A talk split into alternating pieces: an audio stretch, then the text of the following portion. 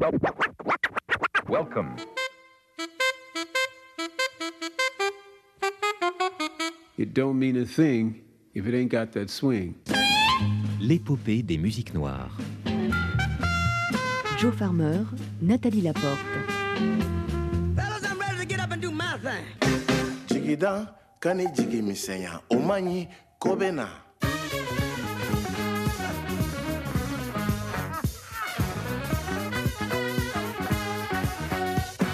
it's okay. You know, it's okay.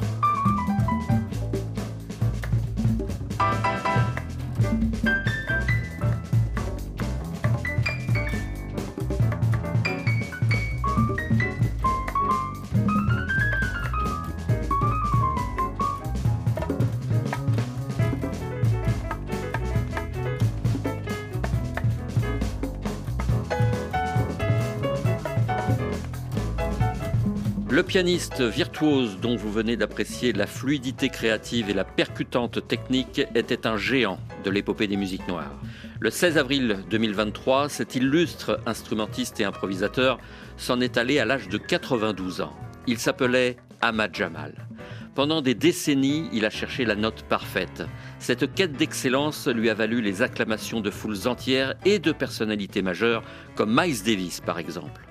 Ahmad Jamal était un artiste élégant qui ne parlait pas pour ne rien dire. Ses mots choisis suscitaient toujours la réflexion. Nous avions eu le privilège de le rencontrer plusieurs fois au fil des 25 dernières années et son propos paraissait toujours plus profond et sage. Ce monsieur pouvait intimider tant sa prestance imposait le respect.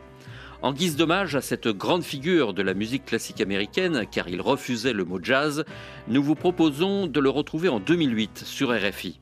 L'album It's Magic venait de paraître et il était enchanté de venir évoquer ce projet discographique sur nos ondes.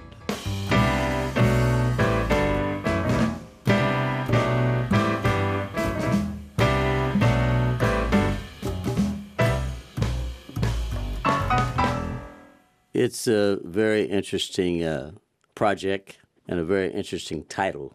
Uh, Francis Dreyfus suggested the title, and uh, I said, Sounds good.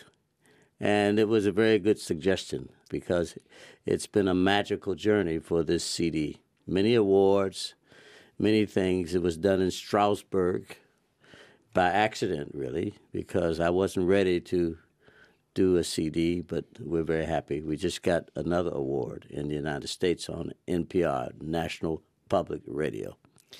C'est un projet euh, très particulier, It's Magic. Euh, Le titre, d'ailleurs, a été choisi par Francis Dreyfus, euh, le patron du label sur lequel je suis signé aujourd'hui.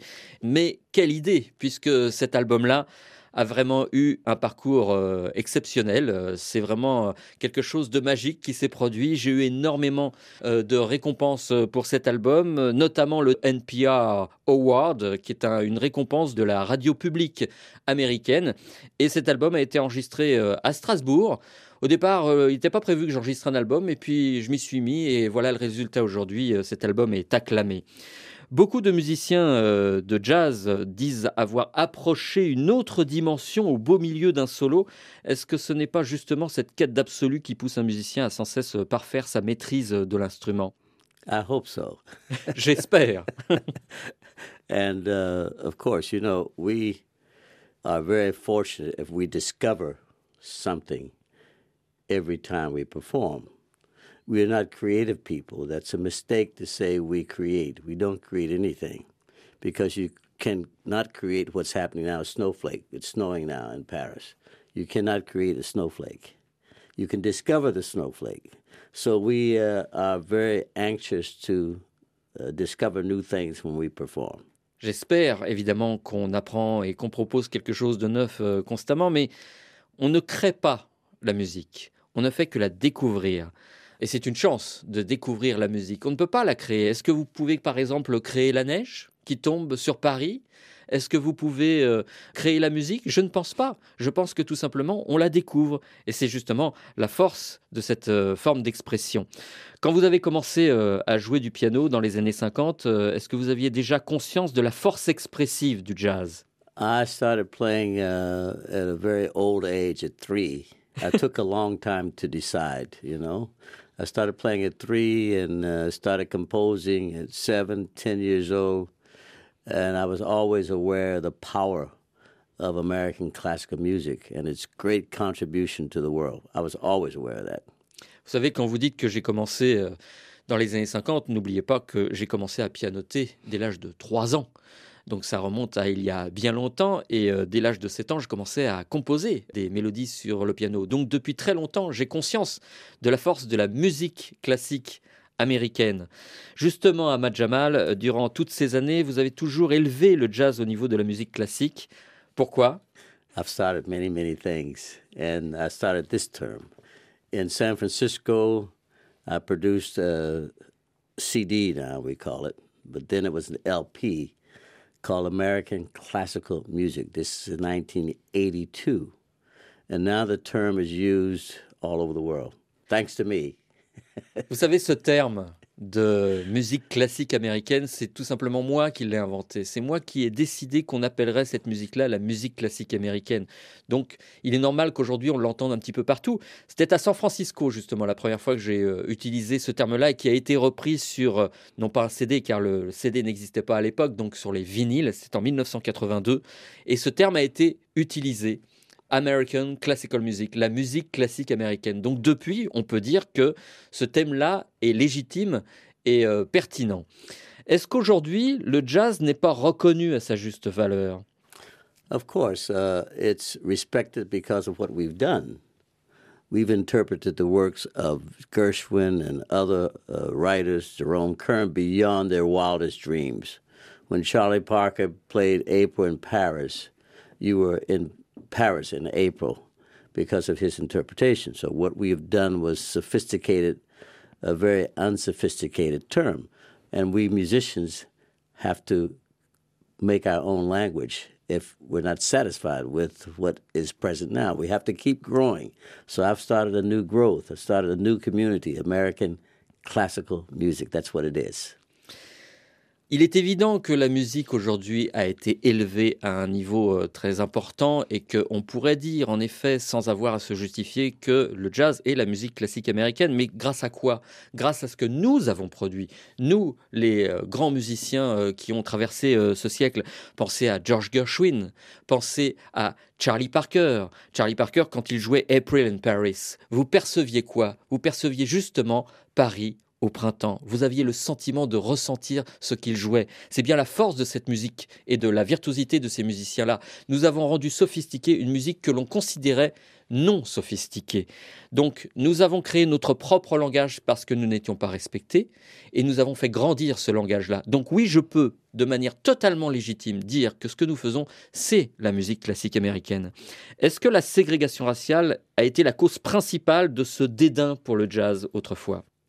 Anytime you uh, want to make a people successful, you have to suppress them. And when you suppress them, you have the phenomena like Michael Jordan, like Louis Armstrong, like Billie Holiday, like uh, Ahmed Jamal, like Oscar Peterson. If you want to make a people successful and extraordinary, suppress them and, and see what happens. And that's what has happened with this music. From New Orleans to Paris, Sidney Bechet now is national treasure. He left New Orleans because of the uh, ethnic pressures. Uh, not races, I say ethnic pressures, because there's only one race, the human race. But there are ethnic differences, and ignorance is what makes the ethnic difference in the United States and all over the world for that matter. But I have to deal with what is in my country. And this has created people like Sidney Bechet and caused them to come over to Paris, Bud Powell, Thad Jones, uh, and uh, Ben Webster. Johnny Griffin came and never, he's French now. He was French. He's gone now. We lost him. The drummer, uh, famous drummer, Kenny Clark uh, I think, from my hometown, Pittsburgh, he came to France. So we have these processes that began because of the ethnic uh, problems. Vous savez, ce qui s'est passé euh, aux États-Unis est très clair. Plus les musiciens avaient du succès, plus on essayait de les supprimer. Je me souviens de Louis Armstrong, Billy Holiday, Oscar Peterson et moi-même. Nous avions énormément de difficultés pour euh, résister à cette pression ethnique. Je ne parlerai pas de ségrégation raciale parce qu'il n'y a qu'une race. C'est la race humaine. Donc on parle de pression ethnique. Pensez à Sidney Bechet qui a dû quitter sa Nouvelle-Orléans natale pour vivre à Paris. Et il y en a plein d'autres, Bud Powell, Ben Webster, Thad Jones, Kenny Clark, Johnny Griffin. Tous ces musiciens ont trouvé à Paris ce qu'ils ne trouvaient pas aux États-Unis parce qu'il y avait cette pression ethnique qui tentait de les supprimer. Chaque fois qu'un musicien avait du succès, on tentait de le supprimer. Voilà ce que j'appelle la difficulté que j'ai rencontrée à travers euh, les décennies. Ahmad Jamal, j'ai ressorti quelques-uns de vos enregistrements. J'aimerais que vous les commentiez pour nous. Oui, oui. Ok. Voici donc le premier extrait. Nous sommes en 1952.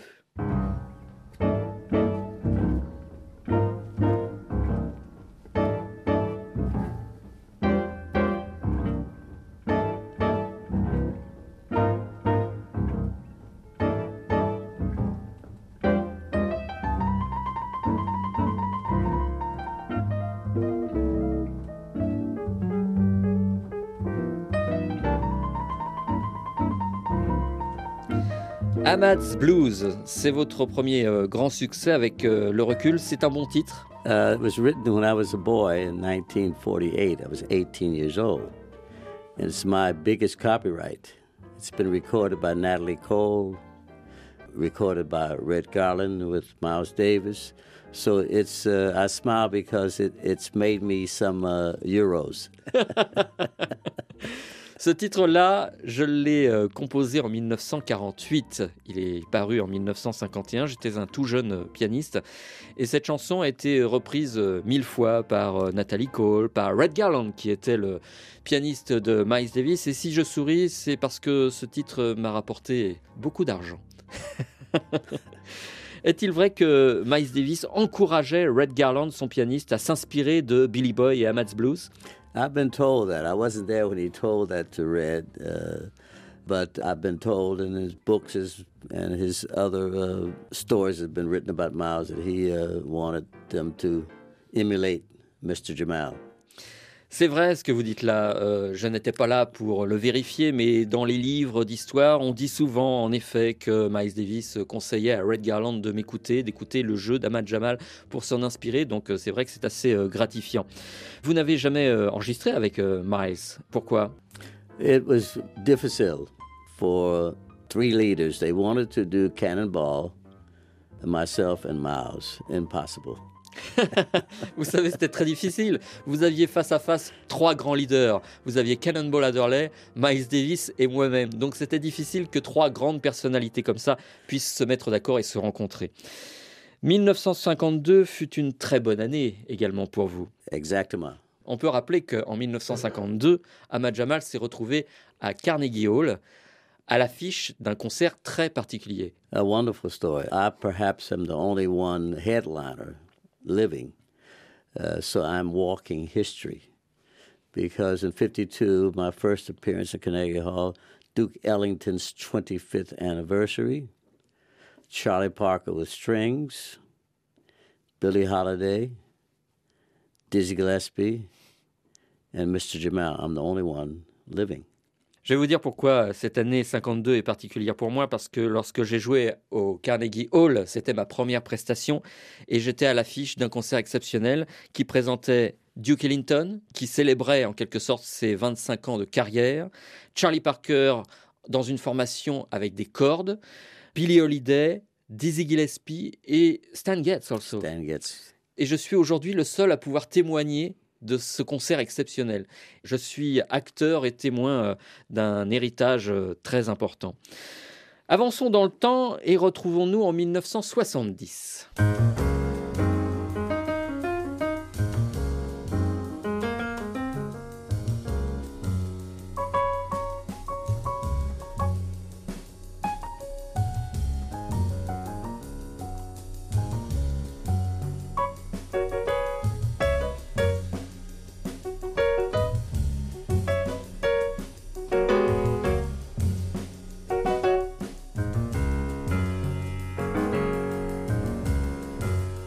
The Awakening. Vous êtes alors signé sur le label Impulse.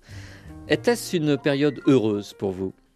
It was a very sad time for me, a very uh, busy time because I was conducting a, a record company. I had started my record company on 57th Street, so it was very problematic, and I didn't have time to record. And uh, this is the result of, uh, I think, my first session for Impulse, ABC Impulse, and uh, I rather liked the composition, The Awakening, and uh, being uh, a head of a record company was an awakening. C'était une période très particulière pour moi, 1970. C'était assez triste et en même temps, c'était une période durant laquelle j'étais très occupé parce que je venais de monter ma propre maison de disques. C'était une maison de disques que j'avais installée sur la 57e rue à New York et euh, je n'avais absolument plus le temps de m'occuper de ma propre carrière et d'enregistrer. Donc, cet album qui s'appelle The Awakening correspond parfaitement à mon état d'esprit. Je me suis soudain réveillé et j'ai pris conscience de ce que voulait dire gérer une maison de disques. Là, pour le coup, je me suis vraiment réveillé. C'est vrai que j'ai très peu enregistré à cette époque-là à cause de mes activités euh, extra-musicales. Est-ce que le trio que vous formiez avec euh, Israel Crosby et Vernel Fournier vous manquait? I was Israel Crosby's pianist. And when I came to Chicago, I, I was working as his pianist. And eventually I was able to hire Israel Crosby, who's one of the most phenomenal players in the world. Benny Goodman uh, used to use him all the time. It was very difficult for me, difficult to get him away from Benny Goodman. Uh, and then Vernon Fournier, it took me some time because he was the busiest drummer in Chicago and my first drummer from New Orleans. I've had four drummers from New Orleans. He was the first one. Israel Crosby, c'était un phénomène, mais je n'arrivais pas à travailler avec lui parce qu'il était constamment avec Benny Goodman. Donc j'essayais de l'avoir pour mon propre groupe, mais euh, il était très très attaché à l'orchestre de Benny Goodman et j'avais vraiment beaucoup de mal à l'avoir euh, avec moi. Quant à euh, Vernel Fournier, c'était le batteur le plus occupé de la scène jazz à l'époque. J'ai eu trois batteurs tous originaires de la Nouvelle-Orléans. Et le premier, c'était justement, comme vous venez de le dire, Vernel Fournier. Retrouvons-nous maintenant dans les années 90.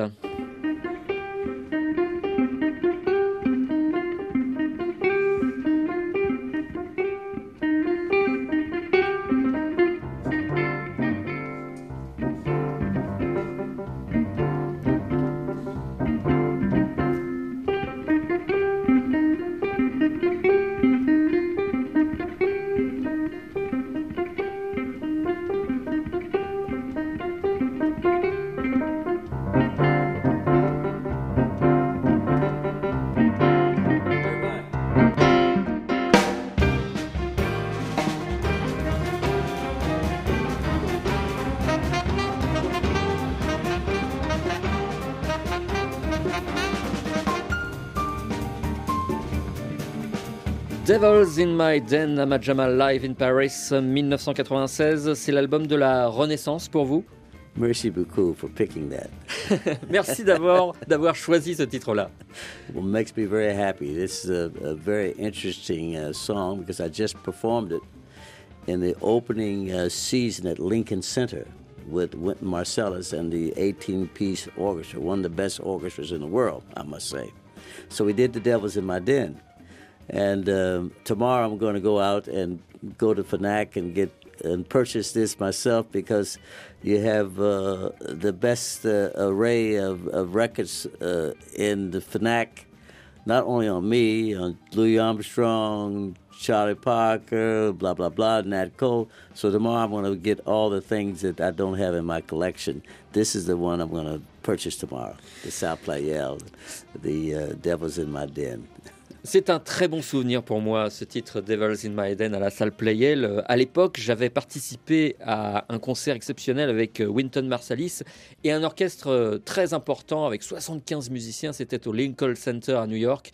Et c'est vrai que pour moi, c'est une période très importante. J'ai un souvenir très particulier de cette époque-là et de cet album enregistré à la salle Playel. Et d'ailleurs, quand je sortirai de ce studio, je pense que je vais retourner dans un magasin de disques pour aller acheter cet album que je connais tellement mais qui me plaît. Et c'est vrai que j'aimerais aussi euh, réécouter euh, Louis Armstrong, Charlie Parker, tous ces grands musiciens qui ont marqué toute ma vie et dont on retrouve aujourd'hui les disques dans les grands magasins. Donc c'est vrai que ce Live in Paris 1996 à la salle Playel est un grand album et je suis heureux que vous me l'ayez proposé. Pourquoi Jean-François Debert, votre producteur de l'époque, est un personnage central dans votre destinée? Well, he was more than a producer and a promoter. He was my partner. In uh, 1963, I performed my last concert at ORTF. I didn't come back to Paris until 83. I stayed from 63 to 83. The reason I came back was because Jean-François. Alors je vais vous dire tout simplement ce que je pense de Jean-François Debert. Ce n'était pas que mon producteur, c'était mon partenaire. C'était quelqu'un de très important. Vous savez, l'un des derniers concerts que j'ai donné, c'était pour l'ORTF à l'époque, ça date d'il y a très longtemps, et je n'avais pas mis les pieds euh, à Paris depuis 1983. Et puis il a pensé à moi, il m'a fait revenir, et voilà ce que je suis devenu aujourd'hui. Je suis redevenu euh, quelqu'un d'important, et euh, j'ai une véritable carrière qui est couronnée aujourd'hui de nombreuses récompenses. Donc Jean-François Desbert est plus qu'un producteur, c'est véritablement mon partenaire. En 2003, c'est l'album In Search of Momentum.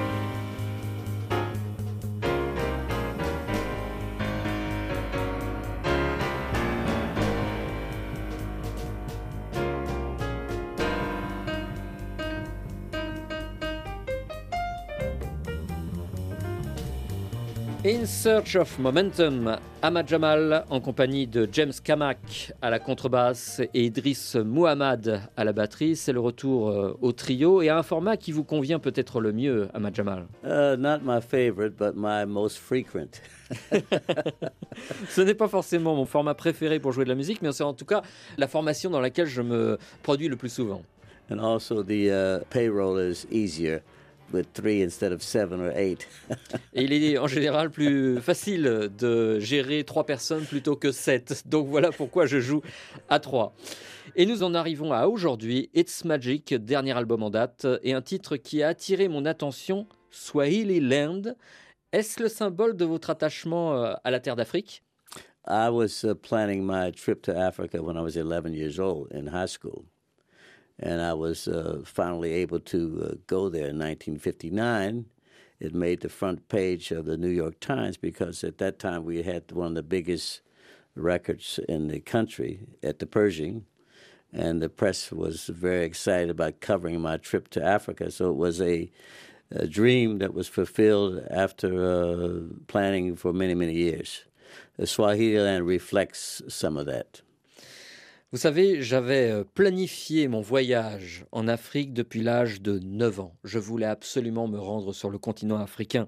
Et puis en 1959, le New York Times commençait à faire des gros titres sur moi, notamment grâce à l'album Live at the Pershing, qui a eu un immense succès à l'époque, et il s'intéressait à moi de plus en plus, et notamment au fait que j'allais me rendre sur le continent africain. Et voilà pourquoi aujourd'hui j'écris cette chanson Swahili Land, parce que ça me rappelle exactement cette période-là de ma carrière, quand euh, le New York Times et la presse en général commençaient véritablement à s'intéresser à moi et suivaient mes déplacements, et notamment mon premier déplacement sur le continent africain. I went to uh, Cairo and spoke at the uh, oldest university in the world. In fact, that's what started the university system, Al Azhar. Then I went to Khartoum, Sudan. and uh, stay at the Grand Hotel there. I can remember that because in the afternoons it was so hot, no one works. You have to take siesta. Je suis allé au Caire à cette époque-là et euh, notamment j'avais participé euh, à des conférences dans l'une des plus vieilles universités euh, de la région et qui a d'ailleurs permis la création du système universitaire que l'on connaît aujourd'hui en Occident. Et je m'étais rendu également à Khartoum, au Soudan, et j'ai un souvenir précis, c'est que le soir, plus personne ne faisait rien parce qu'il faisait trop chaud. Et ça, c'est resté vraiment quelque chose de marqué dans ma mémoire. Il faisait bien trop chaud pour qu'on puisse véritablement faire quelque chose. Donc d'un seul coup, tout le monde se mettait à la sieste. Voilà le souvenir que j'ai des fins d'après-midi euh, à Khartoum. Vous êtes comblé aujourd'hui? I'm always discovering. But there reaches a, point where you uh, know that uh, you should reach a certain degree of satisfaction. Je pense que je suis toujours en train de découvrir de nouvelles choses. Mais à un moment donné, il faut quand même reconnaître que l'on a le droit d'être satisfait. Et je peux aujourd'hui dire que je suis satisfait. Quoi qu'il en soit, ce fut un réel bonheur de vous accueillir une nouvelle fois dans cette émission. You have a wonderful command of English. vous maîtrisez parfaitement l'anglais. C'est un compliment personnel, euh, je le garderai pour moi. Merci beaucoup. Thank you very much.